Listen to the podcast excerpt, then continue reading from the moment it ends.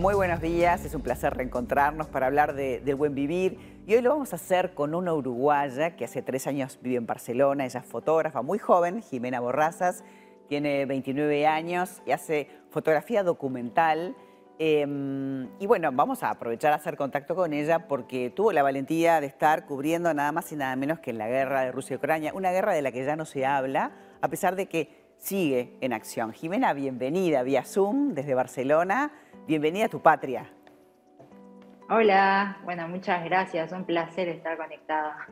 Para mí un placer tenerte. Eh, sos muy joven. ¿Cómo te animaste a, a encarar? ¿Tuviste miedo de, de arrancar para ir a hacer fotos nada más y nada menos en una zona de guerra?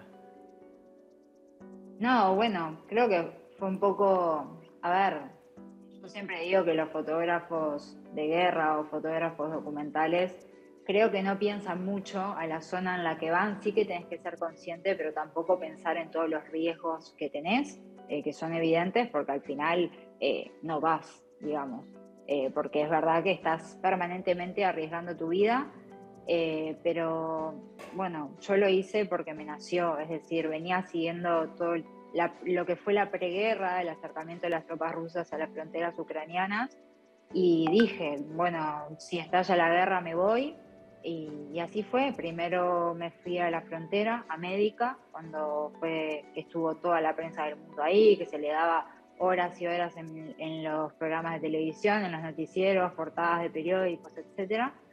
Eh, y sí que es verdad que después, bueno, fue perdiendo como interés de los medios, porque ya había pasado mucho tiempo.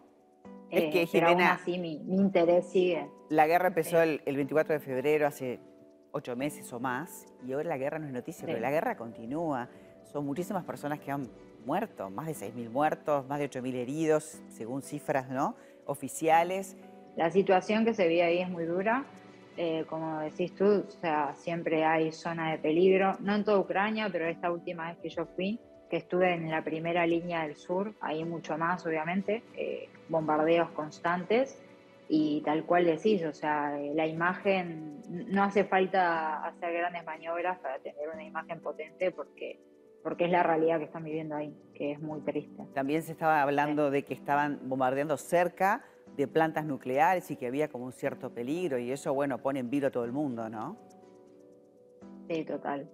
Sí, o sea, lo, lo- lo más reciente es lo de Nord Stream, el gasoducto, y ahí hubo una escalada de tensiones, pero ya venía previa a la escalada con el movimiento de los 300.000 reservistas por parte de Putin y, y sobre todo con la anexión de los nuevos territorios que fue hace nada, la semana pasada.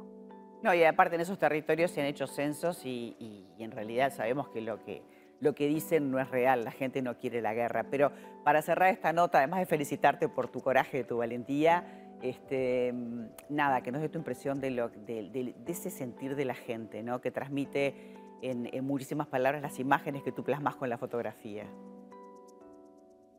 La gente está, los ucranianos en sí son personas admirables porque, porque defienden a su patria con toda eh, y no les importa arriesgar la vida. Y el sentimiento que tienen ellos es primero agradecimiento por el, interés y porque el mundo se ha involucrado a su favor. Y lo que piden es, por favor, no nos olviden, porque lo peor que le puede pasar a un país en guerra es caer en el olvido. Y eso es lo que transmiten ellos. Y eso es lo que estás haciendo, Jimena. Muchísimas gracias por compartir Zoom. Te mandamos un beso desde Uruguay este, y seguiremos en contacto. Tal vez. Muchas gracias. Beso grande para vos. Adiós. Chao, chao. Bueno, qué valiente esta uruguaya, ¿eh? tan joven, con 29 años, este, plasmando y justamente haciendo eso, ¿no? El reconocimiento de que lamentablemente la guerra todavía sigue en pie.